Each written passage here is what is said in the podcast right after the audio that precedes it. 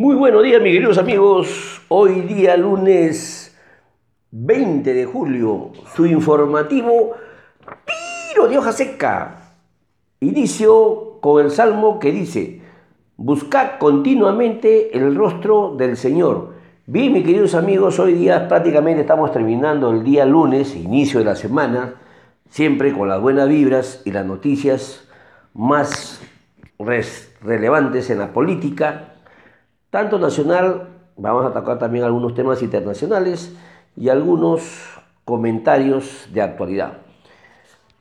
Iniciaría que en el aspecto, en la política nacional, la ministra de Salud, Pilar Massetti, mencionó que se iniciará una nueva convocatoria a las clínicas privadas para aumentar la capacidad de oferta de hospitalización UCI a nivel nacional Además, el MINSA informó que de acuerdo con una investigación publicada en la revista Lancet, el uso del escudo facial reducirá hasta de más del 90% la probabilidad de transmisión del virus. por otro lado, Exalud anunció el inicio de la etapa exploratoria de un ensayo clínico con plasma del convalecientes, el cual busca hacer un tratamiento contra el COVID-19. Este consiste en una transferencia de plasma de pacientes recuperados a infectados, lo que generaría mayores anticuerpos para frenar el avance del virus en las personas afectadas. En el campo de educación, la, la Comisión de Educación del Congreso presentó un proyecto de ley que permite el retiro único de hasta 50% o 2 UIT, el valor de 8.600 nuevos soles, de los fondos los afiliados de la derrama magisterial. Además, si el aportante posee menos de una OIT en su cuenta individual, podrá retirar el 100% de este fondo. El BCR, en su octava subasta, en el marco del segundo tramo del programa Reactiva Perú, colocó 970 millones a una tasa de interés promedio de 2.53 de este modo, 10.3% fue destinado a la MIPES con una tasa de interés promedio de 3.54. Durante el segundo tramo del programa Reactiva se ha asignado 20.541 millones a una tasa de interés promedio de 1.6, fuera de la comisión de COFIDE que es de 0.5. Los hechos relevantes en, en nuestros nacionales, podemos decir que el Ejecutivo mencionó que de acuerdo con los datos de salud registrados y opiniones de especialistas, se descartaría aplicar una cuarentena obligatoria generalizada, pues dada la situación actual del país, esta no amerita dicha medida. Asimismo, solicitó, exhortó a la ciudadanía a respetar la medida de bioseguridad y mantener su compromiso con la salud para así evitar nuevos confinamientos. Por otro lado, la cifra de IMARPE, el Instituto del Mar Peruano, la primera temporada de pesca de anchoveta registra una ejecución del 91% de los 2.4 millones de toneladas autorizadas al 14 de julio. Pero hay que tener mucho cuidado, se está haciendo la, la pesca masiva de anchovetas juveniles o bebé, lo cual pues debería estar, estar en una etapa de cuarentena para efecto de poder hacer que las anchovetas lleguen a su tamaño normal.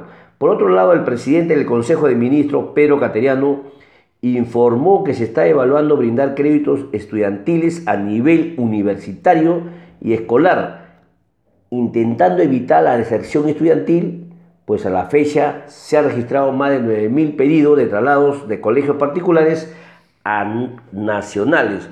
Se le vino la noche a mi, a mi estimado excongresista Héctor Becerril, la Subcomisión de Acusaciones Constitucionales del Congreso aprobó cuatro denuncias constitucionales contra el excongresista Héctor Burro Becerril.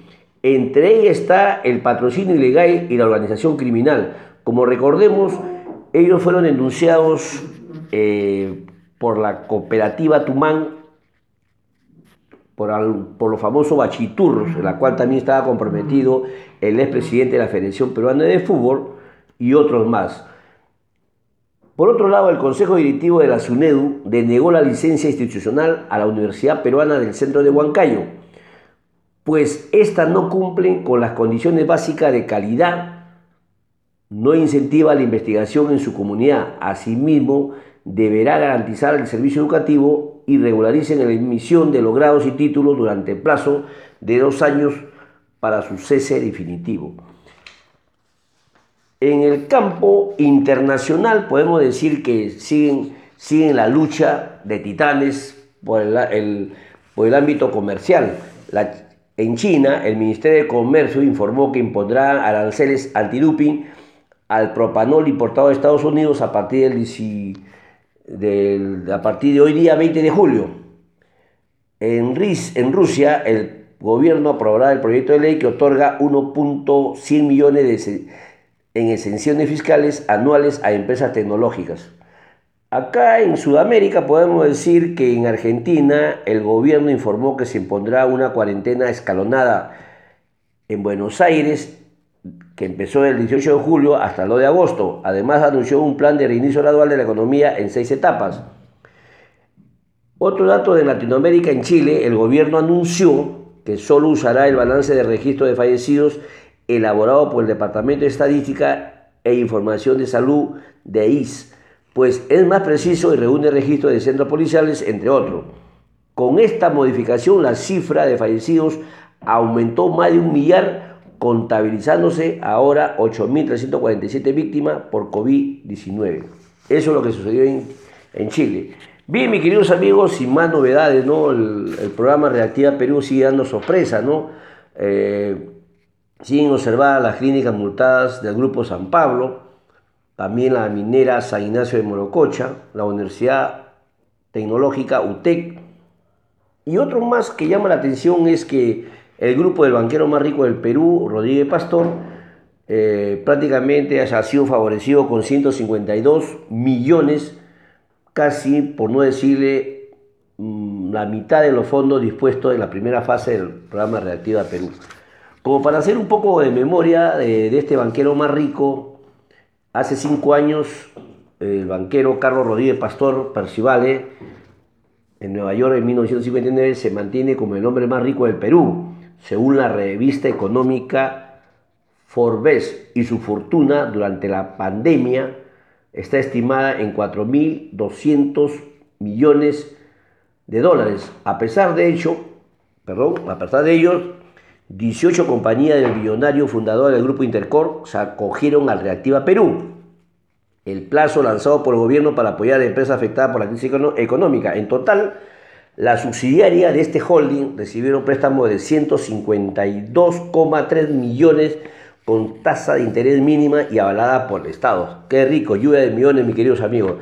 Como recordamos, Rodríguez Pastor, hijo de un banquero y el ministro de Economía peruano en los años 80, Creó un imperio de bancos, tiendas por departamento, cadena de cines, hoteles, fast food, así como colegios, clínicas, bajo la ley de la mancomunidad caribeña de, Baja, de, la Bahamas. Perdón.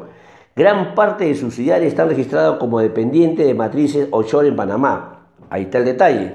Estos territorios forman parte de la lista de riesgos fiscales elaborado por la Superintendencia Nacional de Administración Tributaria, SUNAT debido a su opacidad y por captar fondos a cambio de nulas o reducidas tasas de impuestos.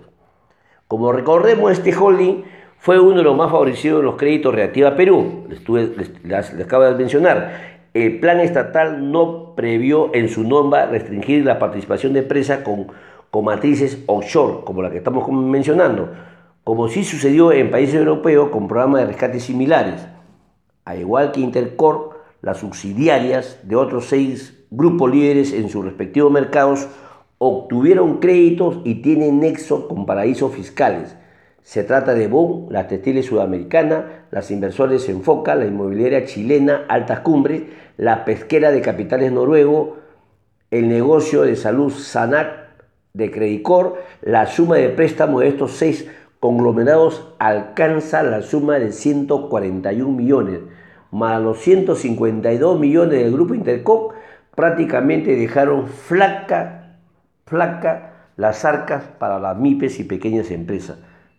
¿Qué dirá el gobierno de todo esto? ¿Dónde está la reactiva Perú? Nada, no se escucha. Esperemos que en estas nuevas fases los llegue a los micros y pequeños empresarios. Bien, mis queridos amigos, no los quiero aburrir porque sé que están ya para descansar. Hoy día lunes, inicio de semana, siempre con buenas vibras. Y finalmente les comparto la frase del día, que dice, el mayor riesgo es no asumir ningún riesgo. Frase de Mark Zuckerberg. Bien, mis queridos amigos, siempre guardando la distancia, un distanciamiento prudencial, usar la mascarilla en todos los actos para evitar los contagios y hacer sus actividades normales, hacer ejercicio rutinario, siempre comer comida fresca y sobre todo, mis queridos amigos, amarnos los unos a los otros. Hasta otro día, Dios mediante. Muchas gracias y muy buenas noches.